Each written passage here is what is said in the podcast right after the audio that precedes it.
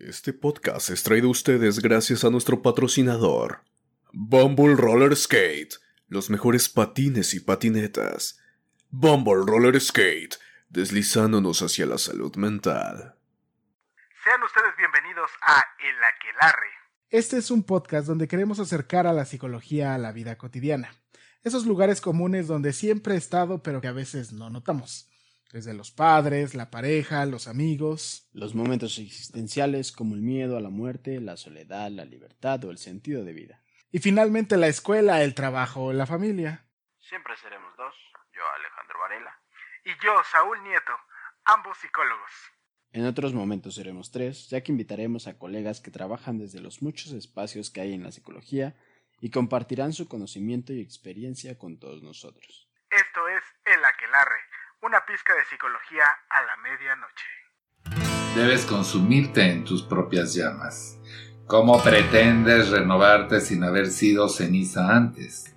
Esto es El Aquelarre, con Saúl Nieto y Alejandro Varela.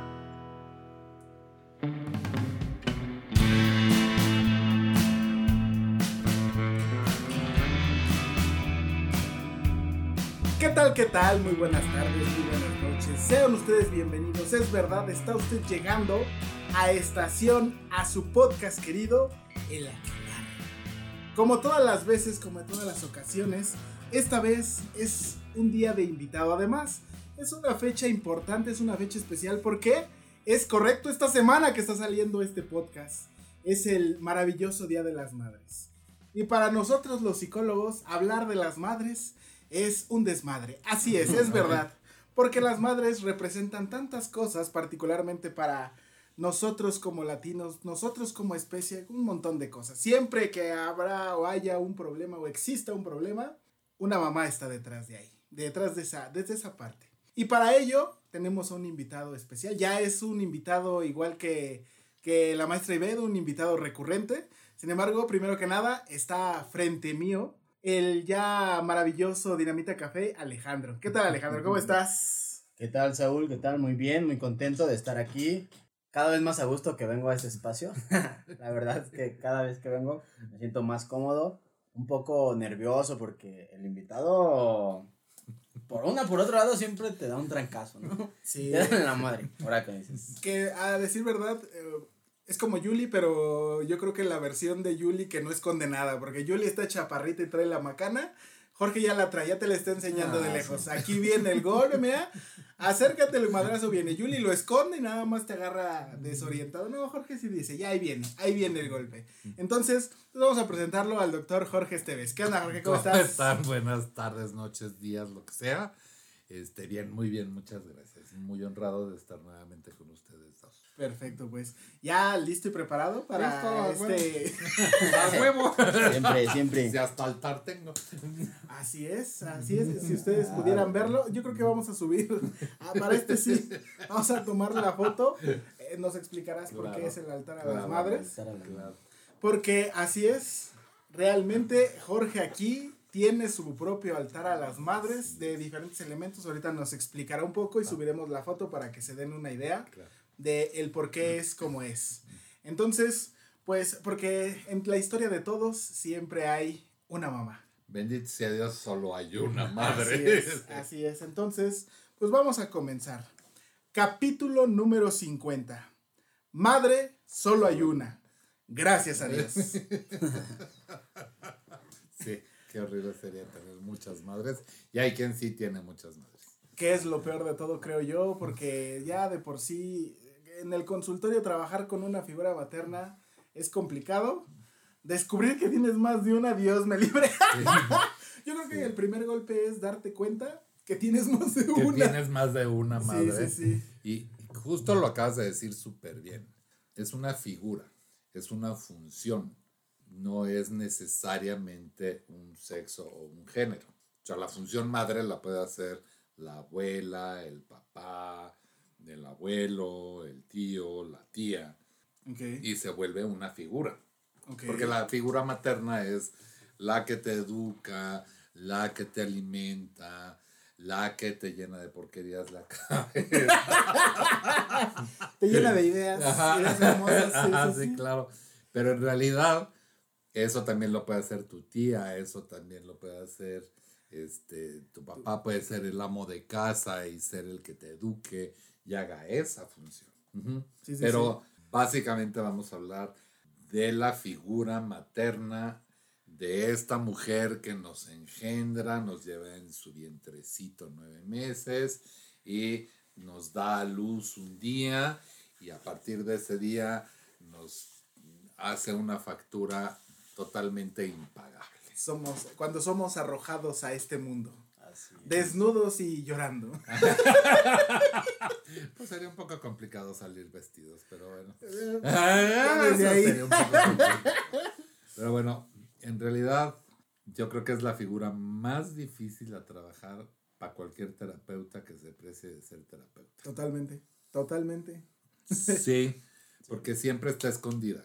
O sea, es una figura que no vemos a simple vista. Bueno, nosotros los terapeutas sí, pero la gente que viene a consulta, aún siendo terapeutas, psicólogos, etcétera, aún así nos cuesta trabajo verla, porque hay entre las miles de codificaciones que tiene nuestro ADN, hay una en particular donde no podemos atentar contra nuestros padres. Sí. O sea, tú, tus padres te pueden matar y no hay nombre para ese delito. Pero si tú matas a tus padres se llama parricidio. Cierto. De hecho, este, si hay por ahí, eh, nos está escuchando alguien en los comentarios y nos ayudase a encontrar que de verdad hay un término para el, cuando los hijos matan a los padres, porque si es un término genérico. Los hijos cuando matan a los padres se llama Ah, sí, parricidio. parecido, ¿no? Cuando los padres matan a los un- hijos. Hay uno que, o el infanticidio, ¿es otro? Ese, ese es cuando eh, matas a tu bebé por razones naturales, este, eh, no necesariamente este, intencionales. Intencionales. Ah, ok. Pero este por descuido o negligencia. Pero, pero ya a estas alturas, Alejandro, no digas pendejadas. De infante tienes lo que yo de greñudo.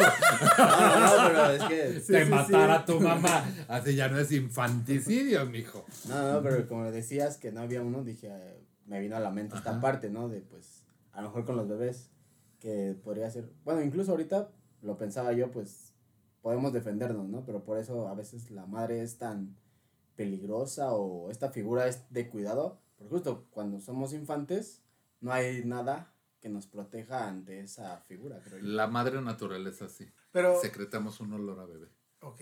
Pero fíjate, Alejandro acaba de, Alejandro acaba de tocar un punto importante.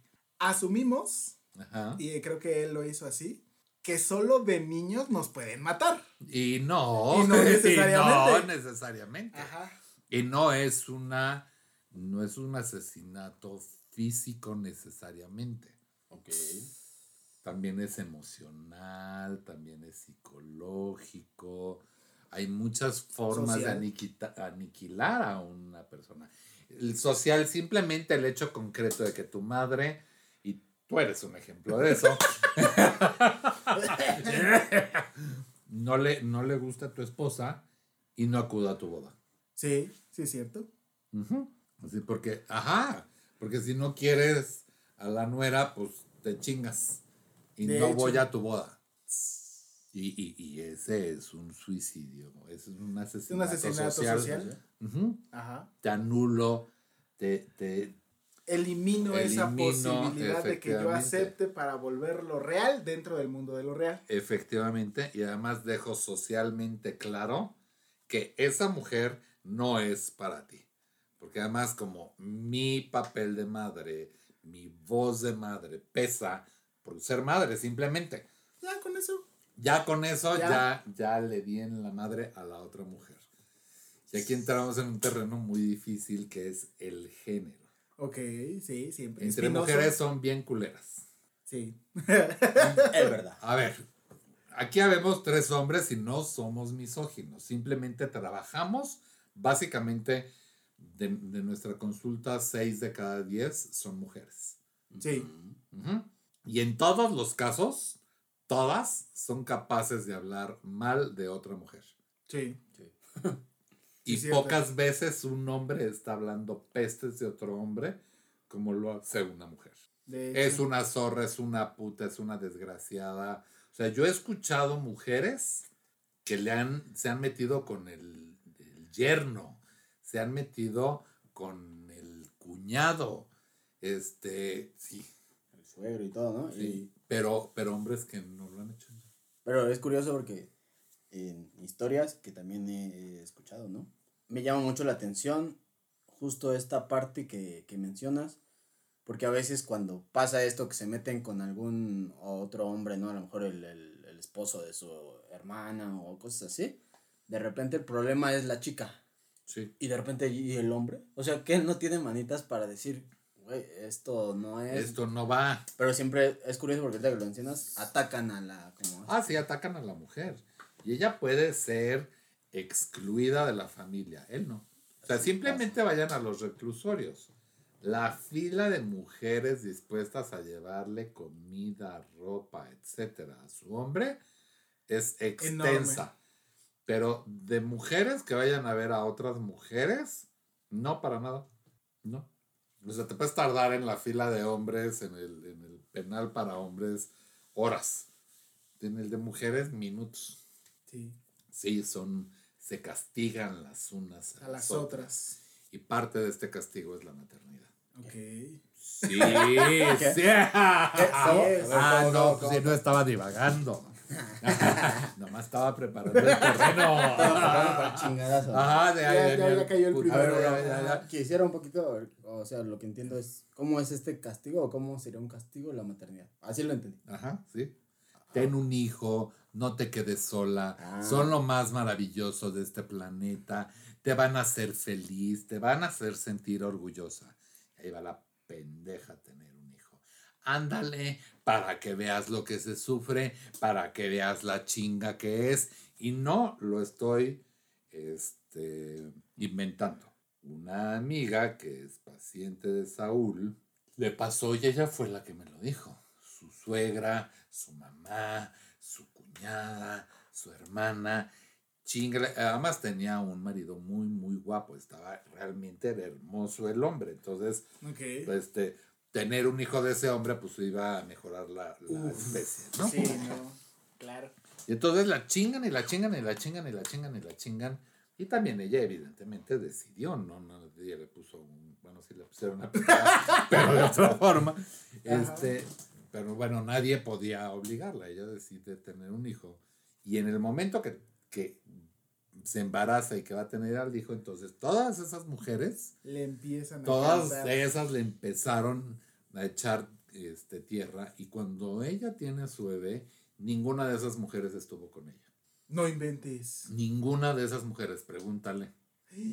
Ninguna de esas mujeres estuvo, y a mí me consta porque la fui a ver, y ella decía, este es un complot de las mujeres, y pregúntale, ella nunca va a decirle a otra mujer que se embarace, y ella nunca le va a decir a otra mujer que es la cuestión más maravillosa del planeta. Sí, ¿no? Un besote para ella porque de verdad integró perfectamente la experiencia en esa parte. ¿Sí? Lo sí. que sabe cada quien. Sí, Sí. o sea, de- no, no, no estoy hablando este, de, de forma misógina. Ella, siendo mujer, ella entendió perfectamente esto y esto me lo compartió ella. De cabronas, ninguna fue capaz de ayudarla a, a bañar al bebé, tenía, le habían hecho cesárea. Este, no se podía acercar a la estufa, entonces el marido llegaba de trabajar y tenía que cocinarle algo y darle de comer. Y entonces es- fue muy difícil, pregúntale, fue Ah, sí, sí, súper sí. difícil y pareciera ser un castigo. Que en realidad eso es de, de repente como las cosas que terminan de, de- Incluso, fíjate, ahorita que lo dices así es, solamente ya cuando yo ya he tenido un hijo tengo derecho a quejarme de los hijos. Efectivamente. Antes no. Ajá, No te puedes quejar porque no sabes lo que significa efectivamente. tener un hijo. Efectivamente, hasta que ya lo tienes y ya te lo puedes chingar como sea. Y entonces pasas al área de las madres. Ahorita todo esto para explicar por qué mi ritual para las madres. Porque al final del día es una decisión que es muchísimo más social que Sí. personal. Sí. Hay una presión y que, y que me digan las mujeres que escuchen este podcast si no es cierto. Y si se quieren hacer pendejas y decírselo a sí mismas, es problema de ustedes. Pero quien más las chinga son otras mujeres, para que las obligan a hacer más. Más que un... O sea, ¿cuántas veces tu papá te ha incitado a que tengas un hijo y cuántas veces tu mamá ha estado chingando con que tengas un hijo? Fíjate que es curioso porque en algún momento yo me acuerdo que hice el comentario de, no, no, no, no, yo me voy a ir a hacer la vasectomía y nosotros no queremos tener hijos". esterilizo como Así gato. es. Yo me voy a volver inalámbrico, vía Bluetooth, nada más, voy a funcionar vía Bluetooth. Ajá. Y entonces recuerdo ese, ese momento porque entonces mi mamá voltea escandalizada con mi papá y le dice, ¿ya oíste? ¿Ya oíste lo que tu hijo quiere hacer? Que se quiere hacer la vasectomía. Digo, mi mamá no es de presionar, pero creo que ese momento sí me pareció mucho, muy significativo. Me acabas de dar el paso excelente de por qué chingados mi altar a las madres está conformado con puras pinches brujas. Por eso, porque se esconden detrás de muchas máscaras y en todas son la Virgen de Guadalupe. Así es. Siento el airecito ahorita. Ajá, sí, sí, sí, sí. El viento de la Virgen de Guadalupe. Porque ahí, ahí sí eres hijo de tu papá. Chin, chin, chin. Y entonces ahí tú chingatelo. Regáñalo. Regáñalo, oblígalo. hazlo Yo voy a. yo- y, y si tu papá cae en ese pendejo juego, ella va a salir bien librada.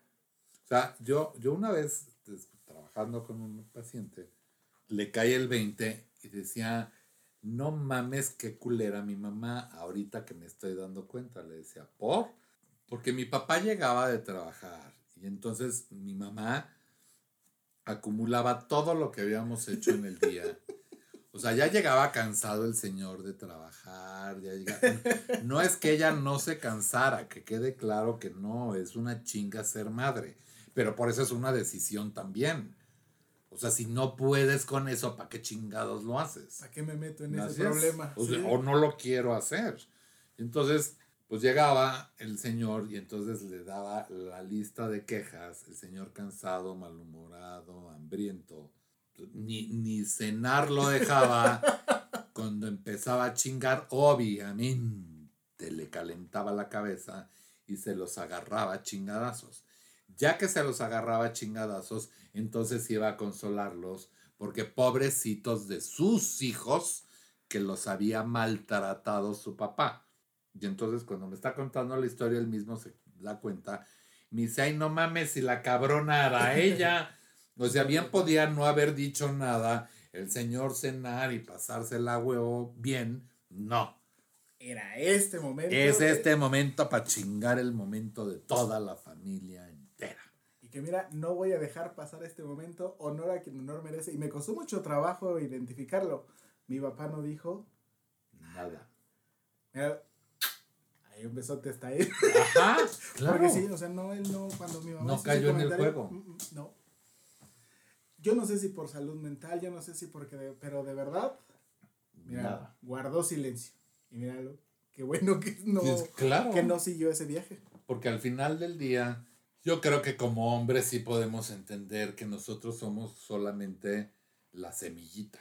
Sí, O sea, nosotros, nuestra función es ser cajero automático y asumir la paternidad. sí. Porque no es una cuestión, o sea, tú porque te hiciste la vasectomía y te casaste con una mujer que Ajá, este, pues, estaba consciente de que tampoco quería ser madre. sí. Pero, ¿y si no te la has hecho? ¿Y tu esposa decide que quiere ser madre? Ay, esa es, justo esa es como una de las a veces muchas preguntas que surgen precisamente en, en, terapia en los masculinos cuando se habla un poco acerca de, de los embarazos. ¿Qué pasa? O sea, están las dos. ¿Qué pasa si yo no quiero y ella sí quiere? Uno de mis pacientes, así, y también era- yo creo que él está escuchando y sabe quién es. Él sí dijo, hasta aquí termina la relación. Muy firme él. Lo dije desde el principio, lo dije en el intermedio y en este que al final del día termina que ser eh, el todo de esta relación, yo no quiero. Y él sí dijo, yo no quiero. Y de ahí jamás se le ha quitado esa idea. Dice, yo no quiero ser padre. Pero también está el otro, el que pues sí quiere ser padre y la mujer no. Ok. Ajá. Pero, pero tampoco puedes obligar a la otra persona. Ninguna de las dos Son partes puede ser obligada. Ajá. Pues si ya sé que no quieres tener hijos, entonces ¿para qué chingas me caso contigo? ¿Y para qué hacemos una relación tan larga? Efectivamente, para después pasarte una factura. Así es. El problema es que ese sí es un, eh, esa sí es una condición humana. Nos encanta tener deudas. Alejandro levanta la mano Ajá. tímidamente, Ajá. no firmemente. ¿eh? Sí, yo dije, Sí. soy yo. Y no es deuda con Coppel o Banco Azteca, no. Dice, ojalá, dice, ojalá. Por lo menos tendría mi moto. dice. Sí, claro. sí. O sea, hace rato estaba trabajando con una mujer que me decía, es que conocí a un pendejo, todo iba bien, hasta que tenemos dos días de conocernos y me manda un mensaje, por tu culpa ya no entré al cine. Como por. Entonces, pero no se tardó ni tantito y le marca y le dice, ¿por qué me mandas esos estúpidos mensajes? O sea, si me querías invitar al cine, ¿por qué no me dijiste, oye, mañana podemos ir al cine y yo te digo sí o no y nos ponemos de acuerdo en la película y en la función? Ay, no te enojes, era una forma de invitarte, no, esa no es una forma de invitar. Qué mal. Esa es manipulación. Ajá. Y entonces lo mandó a la chingada por eso. Porque somos manipuladores. Y entonces seguramente lo voy a convencer más adelante. Se casa con el alcohólico, pero nuestro amor va a ser que él deje el alcohol. ¿Y cuál? Él va a seguir alcohólico y ella va a seguir quejándose y va a seguir sufriendo a lo pendejo. De hecho, Es alcohólico, déjalo. O sea, el problema, y lo hablábamos hace rato, es que si estás viendo que es pendejo, inútil, alcohólico, huevón, ¿para qué te engendras un hijo con él? Cógetelo, disfrútalo, pero no tengan un hijo, por Dios santo, no tengan un hijo, porque le van a ver la jeta del cabrón el resto de toda su la vida. vida. Toda la vida. Y la criatura va a cargar con ese pinche estigma y probablemente no van a querer a la criatura y probablemente van a maltratar a la criatura. Como, ¿para qué chingados? Sí. Una vez llegó una mujer que tenía dos meses de embarazo. Estaba a muy buen tiempo de poder abortar.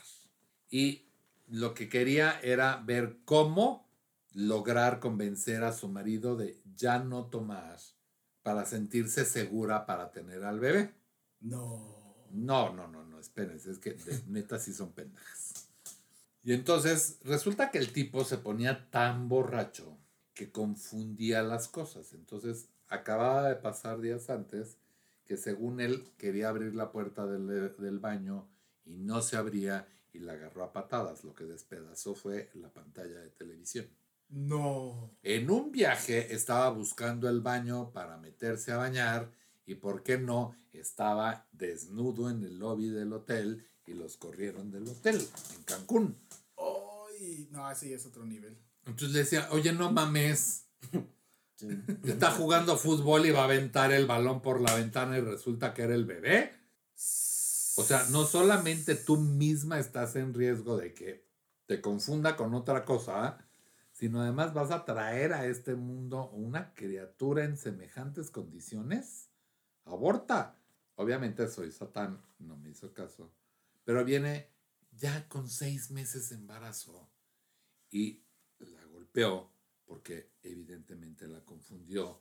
Le dije, Dios mío santo, ¿qué parte no te quedó clara?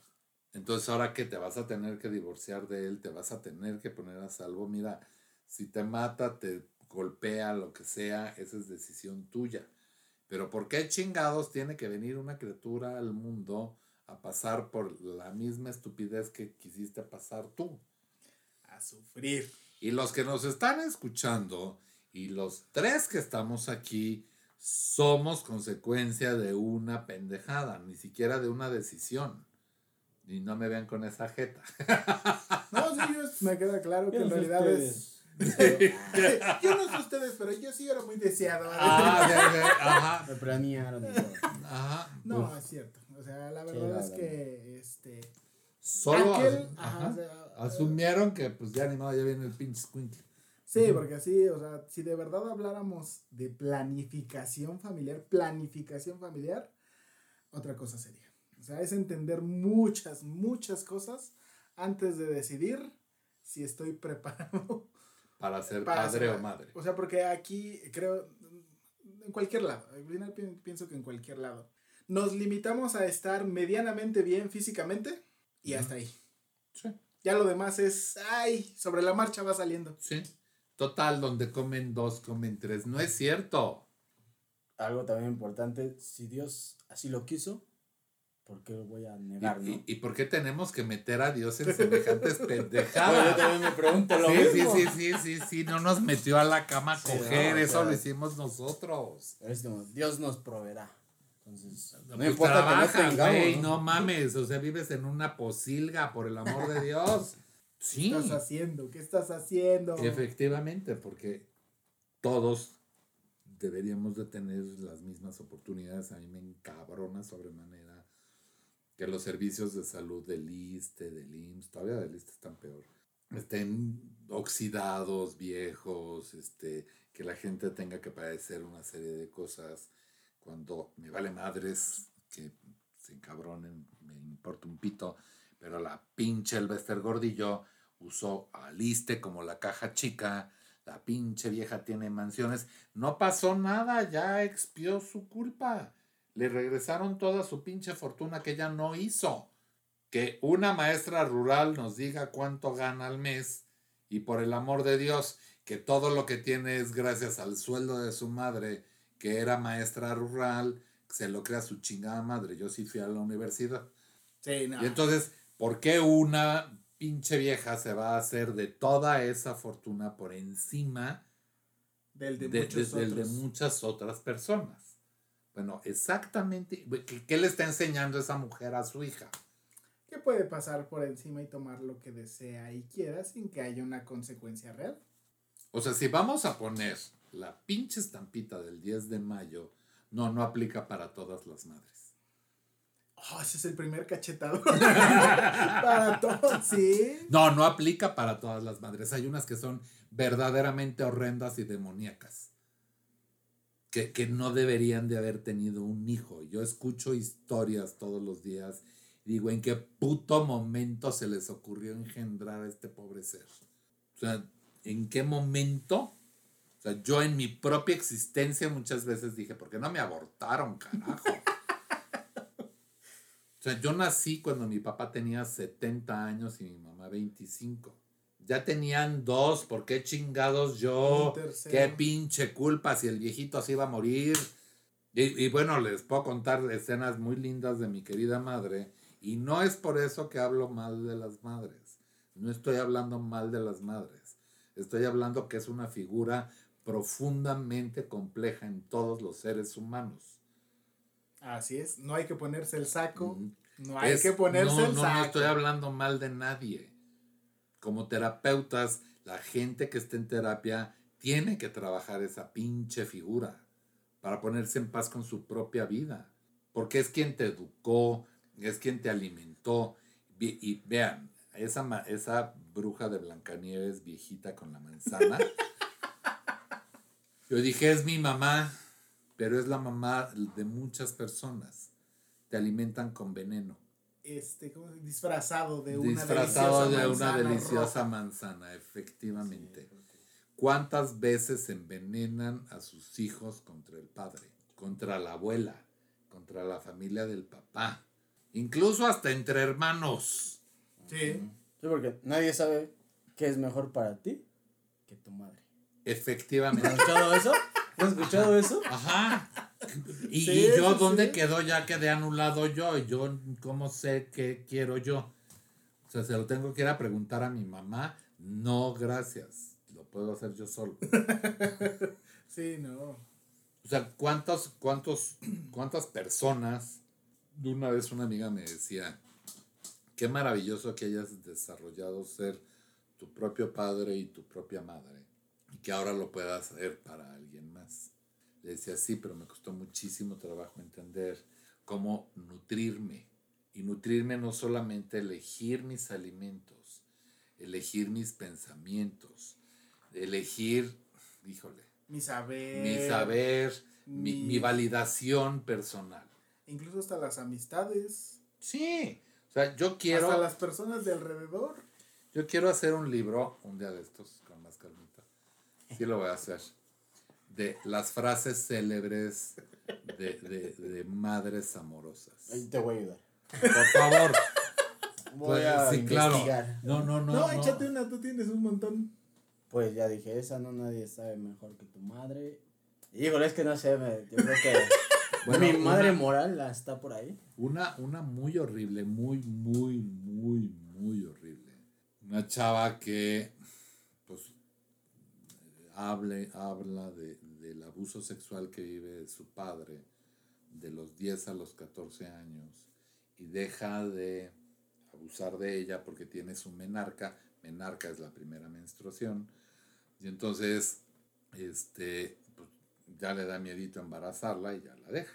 Casualmente siempre ocurre cuando la mamá se va a lavar y la hija está en su recámara. Nada más que el lavadero está a un metro de distancia de la ventana. Y entonces cuando me cuenta todo esto, digo, pues creo que tu mamá debería de saberlo. Y entonces va con la mamá y se lo cuenta. ¿Y cuál, cuál creen que fue su respuesta? Yo ya me lo imagino porque no es una historia que. La hemos escuchado. enajenada, sí, sí, ajá, sí. sí, ajena. Ajá. Ay, eso ya lo sabía. Prefería que te cogiera a ti a que se fuera con las putas. Sí. No mames. A ver, ¿cómo perdonas eso de tu madre? Yo, bueno, ahorita es que. es que, por ejemplo, a veces me da mucho miedo hablar cosas referente a lo mejor como cu- cuestiones de género. Pero esto que dices me movió demasiado. Porque muchas veces, justo como tú, yo también creo que a veces las mujeres son muy culeras con ellas mismas. Sí, ¿eh? A veces, yo también siendo, a- hablando de la víctima, luego digo, ah, muchas mujeres han sido culeras conmigo. Yo he sido a lo mejor más culero con ellas, pero a veces cuando uno... Ser culeros es de ser humanos. Ah, Bueno, Pero, pero cuando lo haces directamente contra tu propio género, o sea que vas al antro con tus amigas y una de ellas se agarró al mejor güey y entonces ya es la pinche zorra y ya es la culera. Por pinche envidiosa, déjala. Es que lo decía porque al final de cuentas yo creo que quien nos escuche, quien hable de género, y van a decir, Ah, sí, Son no, bueno, tres me va a hombres. caer mierda. son tres hombres hablando el Día de las Madres, Sí. ¿no? Pero es que justo yo también he conocido otras historias, ¿no? De abuso y es de repente es donde parece ser que cuando siempre que pasa no están los padres, ¿no? Eh, hablemos de los padres y eh, una función, pues como dice, a lo mejor la función materna no, no está. Dice, ¿qué pasa ahí que, que está ocurriendo esto, no? Y algo que me movió fue, no hace mucho mi mamá me contó que alguien de ahí de la colonia, un señor igual no sé cuántos años tenía, pero ya estaba grande, ¿no? Y creo que él rentaba, bueno, le rentaba a una señora con sus hijas. Y la señora pues iba, tenía que ir a trabajar. Y pues también es como que dice, ¿no? Como que las chicas eran muy bonitas. Como si por ser muy bonitas. Tendrían que abusar de ellas. Sí, o sea, como, es- desde ahí es como, Ya se vuelven moneda Sí, de ¿qué onda, cambio, ¿no? Sí, sí. después pasa Así es los 15 años. Resulta que, que este señor abusa de las chicas. La señora estaba, creo que, conectada o no sé, pero conocía a alguien de, de la policía. Y luego, luego eh, este, aprenden a este señor, se lo llevan. Y de repente este, se escapa. No sé cómo se escapa. eh, era hermano, no sé qué tenía, era familiar de una vecina ahí. Y de repente es como. No sé, pero la forma en la que lo contó mi mamá, a lo mejor yo también estoy haciendo chisme, pero era como estoy seguro de que pues mismas mujeres o mismas señoras que eran ahí lo ayudaron o lo defendieron ante eso y es como si no pasara nada. Cuando yo digo, le está, o sea, es una mujer, ¿cómo no puedes tú como mujer? O sea, sentir como, a lo mejor es que esto me impactó demasiado, como yo lo la sabía. empatía, ay, mi hijo, espérate. Uy, mi Es que no lo entiendo, no lo entiendo. Uy, mi rey. No, hace poco escuché a un hombre cuya abuela horrenda que se metió con el yerno. O sea, el, el, el yerno, el papá de este hombre, le pone tal maraquiza a su mamá que le abre la cabeza, le, le hizo fractura de cráneo. Y entonces, ¿por qué no? La mamá de ella se va a vivir con el señor y con los niños para cuidarlos. Y se le mete a la cama al papá. Le destrozó la cabeza a su hija. No mames, señora. Bueno, no conforme con eso. La, la hermana que le sigue a él cuenta que es abusada por el tío. Y cuando enfrenta a la abuela y le dice que él está haciendo su queridísimo hijito, ¿qué creen que le dijo la abuela? Ay, mijita, compréndelo. Está soltero y es un hombre que tiene necesidades. No, no, no, no mamen. Sí, no. Es a esto a lo que me refiero de esto que es tan complejo, que se supone que es la figura que Sí. más me ama y sin embargo es la figura que más me lastima, me hiere, porque no es solo abuso sexual, mijo, y, y que te quede clarísimo. Una de las cosas por las cuales, y he hablado en otros casos de mi mamá, por las que dejé de verla y por las que me puse a salvo de ella, fue porque ella un día sola me dice que su hermano abusa de mi hermana cuando tenía tres años. Y mi hermana se guarda eso hasta los 40 que se lo confiesa a mi mamá cuando va a entrar al quirófano para que le quiten la matriz. Y entonces, pues yo le digo, ay, no fue tu ni queja abusada. Y entonces estamos hablando de esos abusos y de repente me dice mi mamá, cinco minutos, cinco putos minutos después. Estoy tan preocupada por tu tío Evaristo, los hijos tan desgraciados que le tocaron. Dije, no, no, no, no, no, chinga tu madre. Me acabas de decir que ese hijo de puta le desgració la vida a tu hija, porque me consta que le desgració la vida a, a- a- a mi hermana. ¿Y te duele que tenga los hijos que tiene el hijo de la chingada? Te prohíbo que te expreses así de mi familia. Y le dije, te prohíbo que sigas frente a mí. Me queda claro que entraña no tuviste. Nunca debiste haber sido madre. No puede ser posible que no puedas lograr entender cuánto dolor pudo vivir tu hija y tu hija que más quisiste. Todavía para rematar. Todavía para rematarle. Entonces, no es mi experiencia, solo estoy contándote una experiencia más de que, y tú no me dejarás mentir, Saúl, Para nada. como por lo menos nueve de cada diez abusos, la mamá sabe y no dice nada y no pone a salvo a los hijos. Sí, yo también lo sé. Sí. Y se hace de la vista gorda y no ve nada y no le importa nada. Es su familia al final de cuentas, ¿no? Sí, pero no me chingues. Es tu hijo. O sea, tu hijo puede ser usado como sea. No importa. Tú lo cargaste en tu vientre y si me están escuchando madres que fueron así, de verdad que poca madre. Por eso bendito sea Dios que nomás tenemos una y no muchas. De hecho, Ajá. de hecho, de hecho. Pero el problema se multiplica cuando tienes una que te engendró y una o más que te educaron y que hicieron esa función. Yo tenía un paciente que me costaba mucho trabajo poder barrer bien la figura de su madre y nomás no, no salía esa figura a flote.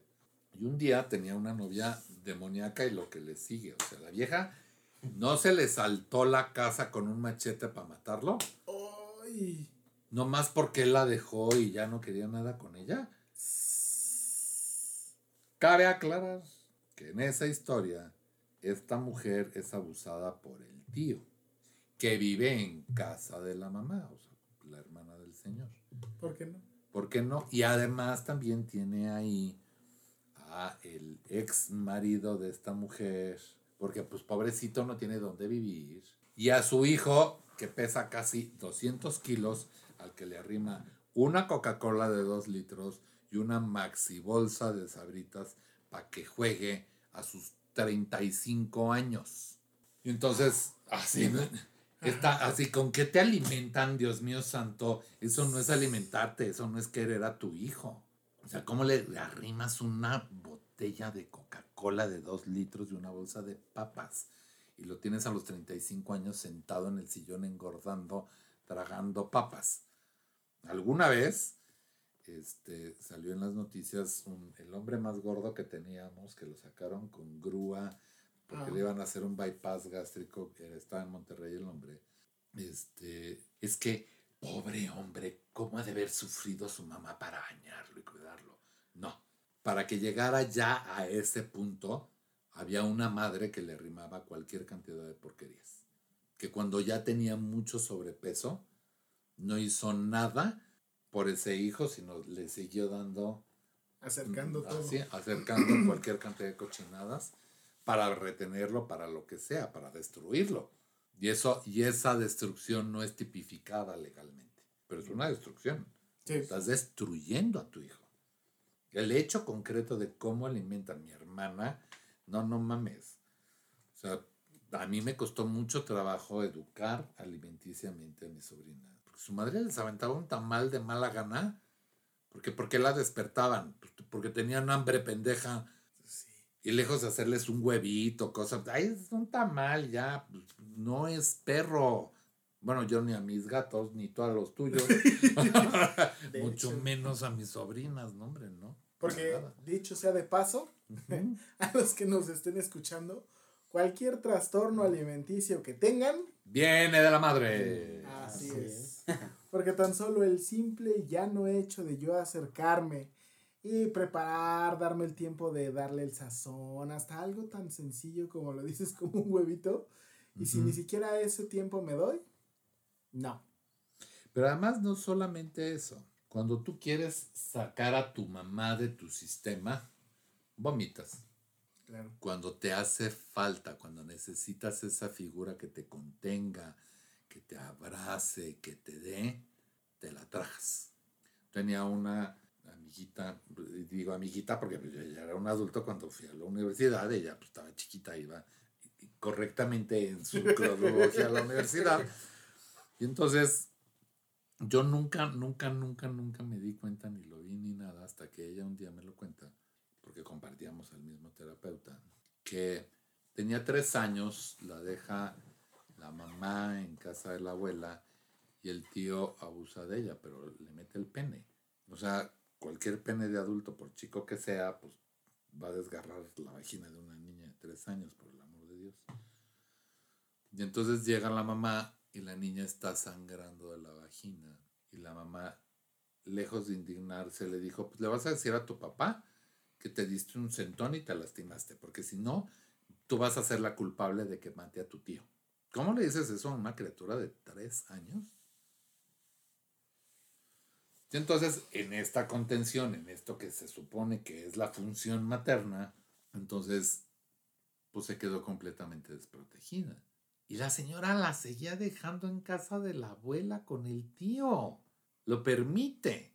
Y entonces esta niña se daba unos atracones horribles. O sea, se privaba del alimento todo el tiempo y se esperaba llegar en la noche a que su mamá le sirviera y le sirviera y le sirviera y le sirviera hasta que ella estaba a punto de vomitar y entonces se iba al baño a vomitar. Y esta, esta sensación de odio contra su madre, entonces no se lo permitía y se, se rasguñaba, se abría con las uñas la piel y cuando no era suficiente se metía el tenedor o si no se golpeaba contra las paredes hasta que un día se da un tremendo putazo y cae inconsciente y entonces pues, la sacan y va al doctor y la mandan al psiquiatra y se vuelve algo muy horrible. Pero ella llorando me decía yo soy una mala hija no puede ser posible que mi mamá me hiciera eso yo soy la que se lo inventó le decían no puedes haberte inventado una historia tan horrible y menos teniendo tres años entonces esos atracones que se daban era también una forma de acallar su voz, de eres una hija de la chingada. Es complicado atacar a la madre, ¿no? Es que, híjole, e- es un pedo, porque biológicamente sí tenemos células nuestras en el cerebro de nuestra madre. El ADN mitocondrial de la mujer permanece intacto en el óvulo y en el de nosotros se pierde en el espermatozoide, en la colita. Entonces ese ADN va a ser esa liga energética.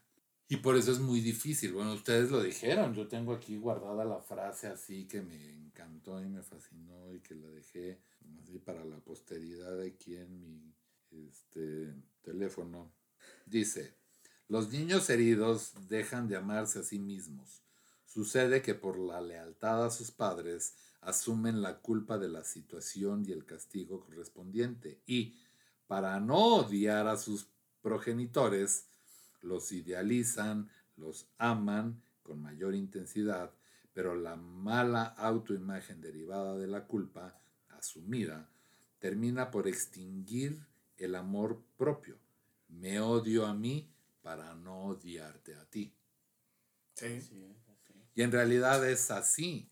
No estoy diciendo que todas las madres de todo el mundo son provocadoras de abuso sexual, de este, trastornos alimenticios. No, pues estoy contando casos de mujeres que son, que nunca debieron de haber sido madres, incluida la mía. De hecho. Pero estoy hablando de todas estas figuras que pues ni modo son femeninas, donde de hecho si tenemos una mala relación con nuestro padre es porque ellas tampoco fomentan eso.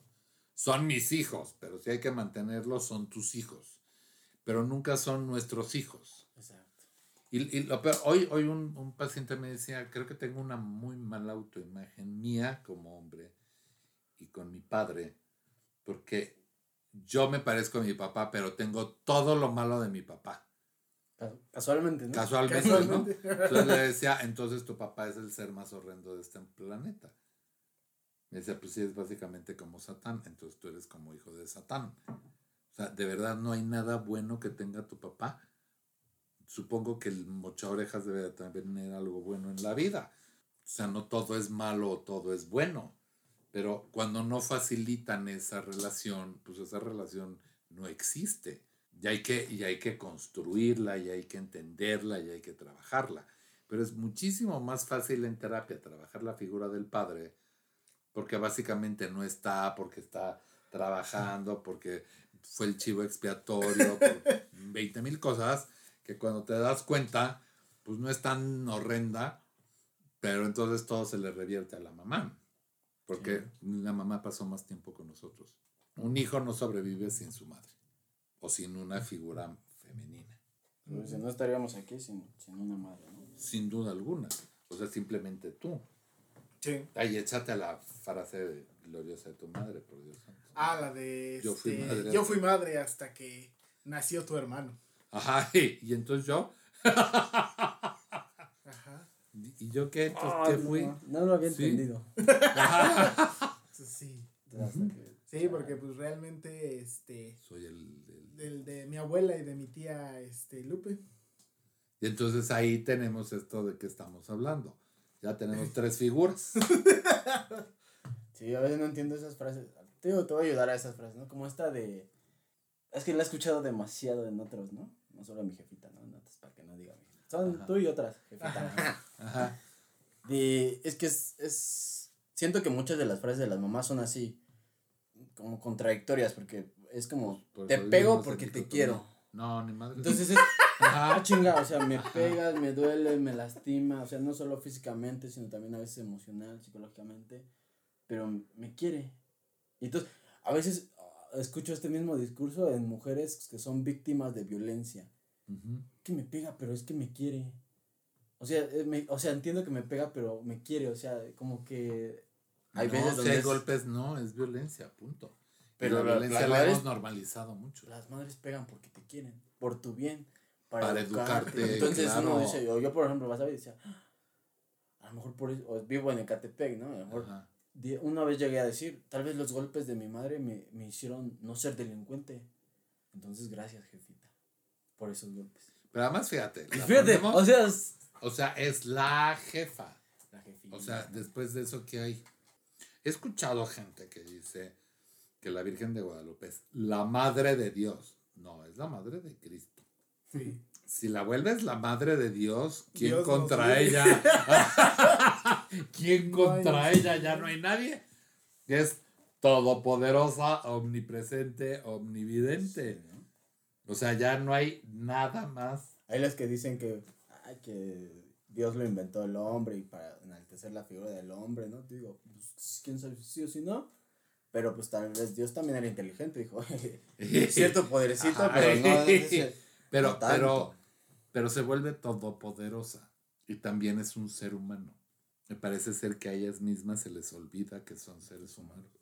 Sí, también se les carga Pedir muchas una cosas, ¿no? disculpa. Ah, claro. O sea, el hecho concreto de que te pidan una disculpa es casi imposible. Porque yo lo hice por tu bien. A ver, quítale esa. a ver, rebátele esa. Me lo vas a agradecer cuando seas grande, ¿no? Ajá. No, voy a ir a terapia a trabajar cuando sea grande todas tus pendejadas. Así, tú no entiendes porque no tienes hijos. Cuando tengas a tus hijos, No, otra, otra, otra maravillosa. Mamá, ya llegué, venía de haberse inscrito en la universidad. ¿Qué carrera elegiste?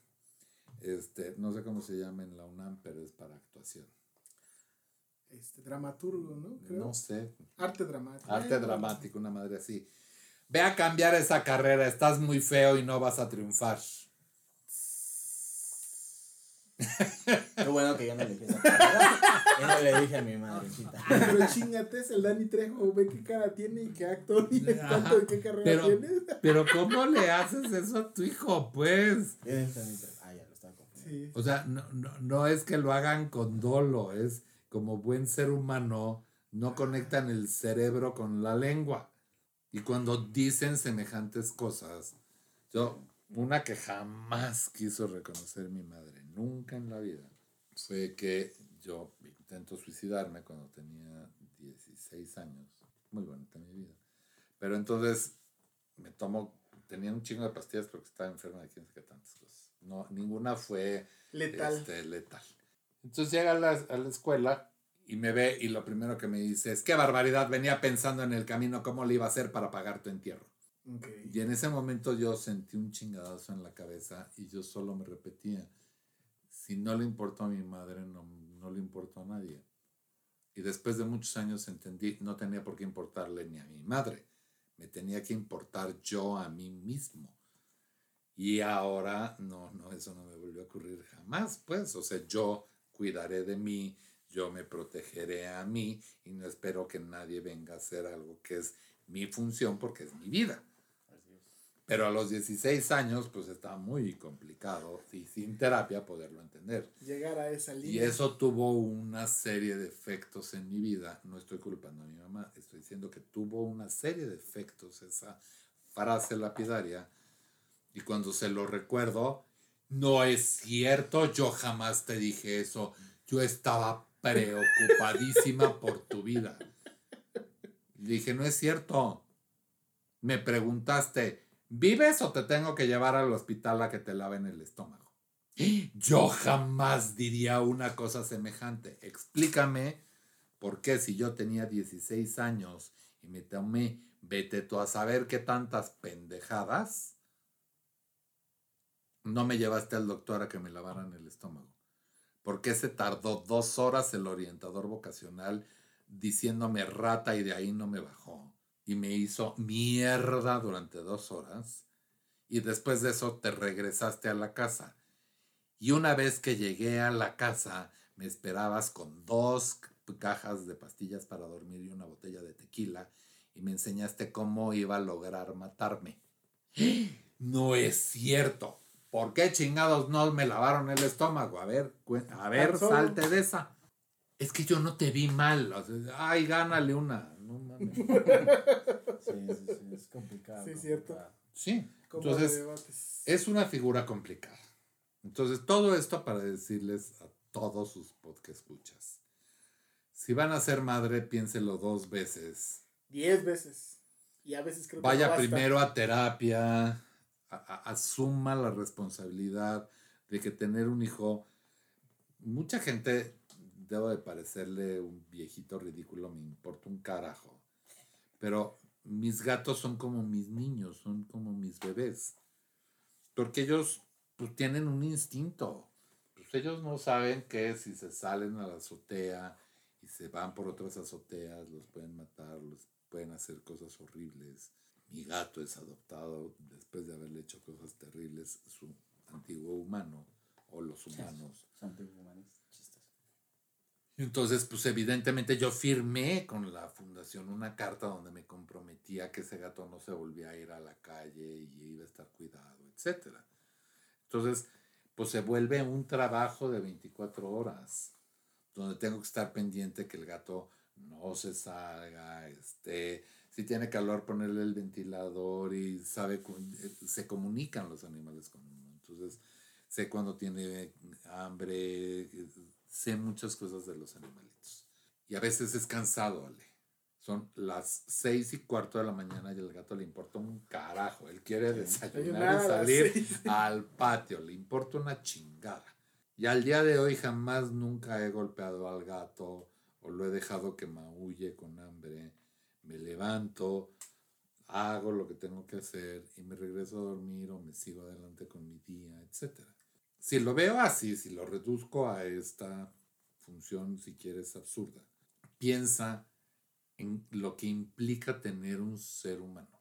Lo que va a implicar los primeros años de vida de ese ser humano que no puede ir al baño por sí mismo, que no puede bañarse, que no puede trabajar, que no puede cocinar, que no puede hablar que no puede hablar claramente y que pues tienes que hacer esa función por él y que además va a crecer y va a querer meter los dedos en el enchufe y hay que andar detrás del pinche que no se vaya a hacer daño y después lo tienes que enseñar a ir al baño y después lo vas a llevar a la primaria y después te tienes que sentar con él a hacer la tarea, por lo menos amorosamente, por Dios santo.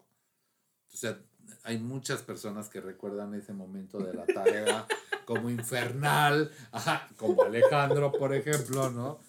Donde eres un pendejo y un chingadazo. Pues si no entiendo, no entiendo busca otra forma de enseñarme, de explicarme, por el amor de Dios. Si no puedes o no quieres, contrátame un maestro, pero no me chingues más de lo que ya jodido estoy. Sí, eso. Como dicen, la vida no es tan fácil como para que venga alguien más y todavía me chingue. Efectivamente. Entonces, esa parte de esa responsabilidad, pues si la van a adquirir, adquiéranla conscientemente de que tal vez ese hombre con el que, con el que engendren esa criatura no va a estar. Y no va a estar porque nosotros no tenemos ese apego a los hijos, porque nosotros al final del día nuestra función es nomás embarazar y largarnos. Pues somos como gatos. O sea, si hay muchos hombres que están ahí, no somos tan básicos, pues. Pero con quien estamos es con la mamá. De hecho. Con quien todo el tiempo está ahí es la madre. Aunque trabaje y tiene que solucionarlo de la forma que sea. Ok, no te compliques la existencia, por Dios santo, que es uno, uno, porque tienes tres. Sí, sí, O sea, hay, hay, historias que son como de no mames. ¿Por qué tantos? No, no. Una que tiene cinco años y su hermana tiene siete años. Ah, ¿por qué no se volvió a embarazar la señora? De un hombre estaba casado con ella. Y entonces, pues ante las desgracias y vicisitudes de su madre para cuidar a ese tercer bebé, ah, pues las de siete y las de cinco se quedaron a cuidar del bebé. O sea, ¿quién en su sano juicio a los cinco años tiene la capacidad de cuidar a un bebé? ¿Por qué chingado, señora? Si está viendo que es una pinche complicación y que no puede con la primera, se avienta dos putos embarazos más, por Dios santo. Y hay miles de personas que escucharán esto que entenderán claramente si les tocó ser cuidados por los hermanos o si les tocó cuidar a los hermanos y les cagó la madre hacer eso. Porque no era su función. Tu función como niño, como hijo es correr, jugar, etcétera, ser libre, divertirte. en la inmensidad. Entonces, uno, piensen dos veces si van a poder con el paquete. Dos, asegúrense muy bien que ese hombre quiere tener también hijos. Si no solamente va a asumir por un tiempo la paternidad y cuando pueda se va a ir hecho la madre. No va a estar ahí. Tres, los dos queremos, los dos estamos comprometidos, vamos a engendrar un hijo. Asegurémonos que ese hijo por lo menos tiene lo básico y lo indispensable y lo más importante, que no saquemos el puto cuaderno y empecemos a hacer la lista de lo que nos va a deber en el futuro. Ustedes dos y yo, todo el puto tiempo escuchamos la misma pinche frase.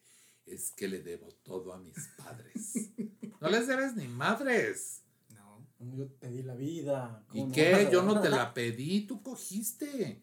Sí, y no pues sí. quisiste abortar, pues, chingate. Pero ten las condiciones para cuidar de esa criatura, para mantener esa criatura, para querer esa criatura, para cuidar esa criatura, educarla, etcétera, sin quejarte. Pues hay, hay, métodos antes de, ¿no? Efectivamente, o sea, usa un método anticonceptivo y ya te ahorras la parte del aborto y la parte de tener un embarazo no deseado. Pero eso sería un capítulo enorme, o dos o tres, de educación sexual. Que no. que no existe, que no hay, que solo la vivimos con culpa, con ignorancia, etcétera. Y también somos hijos de la culpa, de la ignorancia, etcétera. Así es. Entonces, tengan hijos, está bien, pero sean madres conscientes, por el amor de Dios, que todo lo que le van a decir a esa criatura va a impactar en su vida futura. Y en realidad, no educamos niños, educamos adultos. Todo lo que hagamos con ese niño va a impactar en su vida adulta. Pues ya lo tienen, queridos podcast escuchas, que... ¿Qué, qué paliza, digo, así como hubo del, del Día de la Mamá, también el del Día del Padre va a estar Sí, igual de sabroso, claro, sí, por claro. supuesto. Este, Alejandro, échate las redes. Claro que sí, recuerden, estamos en Instagram, en YouTube, en Facebook, como La Aquelarre Podcast. Escúchenos, síganos, comenten, denle compartir. Pueden escuchar el podcast en Spotify, en Apple Podcast, en Google Podcast y todas sus plataformas de podcast favoritas. Recuerden, el martes a la medianoche. Acuérdense, ya estamos rozando el final de la segunda temporada. Ha sido Así una es. temporada maratónica donde hemos visto un montón de cosas. Y no, hombre, agárrense porque la tercera ya se está empezando a entrar en el, en el hornillo. Ya casi 4.500 reproducciones Wow. totales en un año de trabajo. Wow. Entonces, ahí la llevamos, ahí vamos, ya rebasamos los mil suscriptores en nuestras redes. Ahí vamos, ahí vamos. Ahí, wow, va, bien. esto va pasito, pero. Constante, Ajá. seguro. Recuerden, si ustedes desean, quieren, eh, les gustaría eh, comenzar un proceso terapéutico con Jorge, eh, háganos llegar sus- sus datos a través de nuestras redes sociales y nosotros le haremos llegar sus datos a él para que se ponga en contacto. Porque me niego a tener redes sociales. Así es, porque las redes sociales solo son para los podcasts, no para la vida personal. Efectivamente. Ajá, ajá. Obviamente. Así es. Para presumir a tu bebé, ¿no? que tienes un bebé y que, Ajá, eres y que lo amas mucho, que eres una- ajá. ¿No? Entonces, Jorge, qué gusto que hayas venido en este capítulo gracias. especial, el capítulo 50. El capítulo 50. 50, y mira, ¿con qué venimos Mira, a encontrarnos? con la madre. En la madre. en la madre nos vamos a tomar con la madre. Entonces, pues, algo más que quieras este, decir, Pues nomás la frase se le pues vamos a cerrar con esa. Ah, sí, cierto, ya se me estaba olvidando. Acuérdense, un agradecimiento especial a nuestro este, diseñador, eh, Paquito Ibarra, la Paca Ibarra, que hoy se encuentra ausente.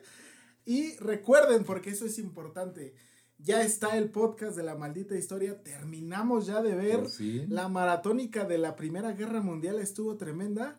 Y ya surgió el primer spin-off de la maldita historia en Biogrifando. Vimos al primer eh, personaje, el varón rojo. Ahí estamos todo el equipo de la Quelarre haciendo un análisis Wow. eh, acerca de este personaje. Entonces, cáiganle, escúchenlo. Las redes sociales están en, en nuestros. eh, en los pies de páginas. Entonces, ahora sí. Síganos y escúchenos. Vayan a darle todo su amor, por favor. Vale, entonces, ahora sí, échate la frase de cierre. Antes de engendrar, pónganse a pensar. Ya lo tienen. Ajá. Qué gusto, qué fuerte, qué terror. Ajá. Nos escuchamos la próxima semana. Muchas gracias. Y no olvidar, feliz Día de las Madres. Así, a todas las madres Sí, sí, en ¿no? su día, felicidades. Felicidades. Ojalá y verdaderamente le hagan honor a esa palabra y no sea una horrenda frase lapidaria del 10 de mayo de me diste todo tu amor y gracias a ti estoy aquí y porque te quitaste el pan de la boca, si no me moría chingado. De hecho, entonces, ahí está. Hasta la próxima. Bye. Nos vemos.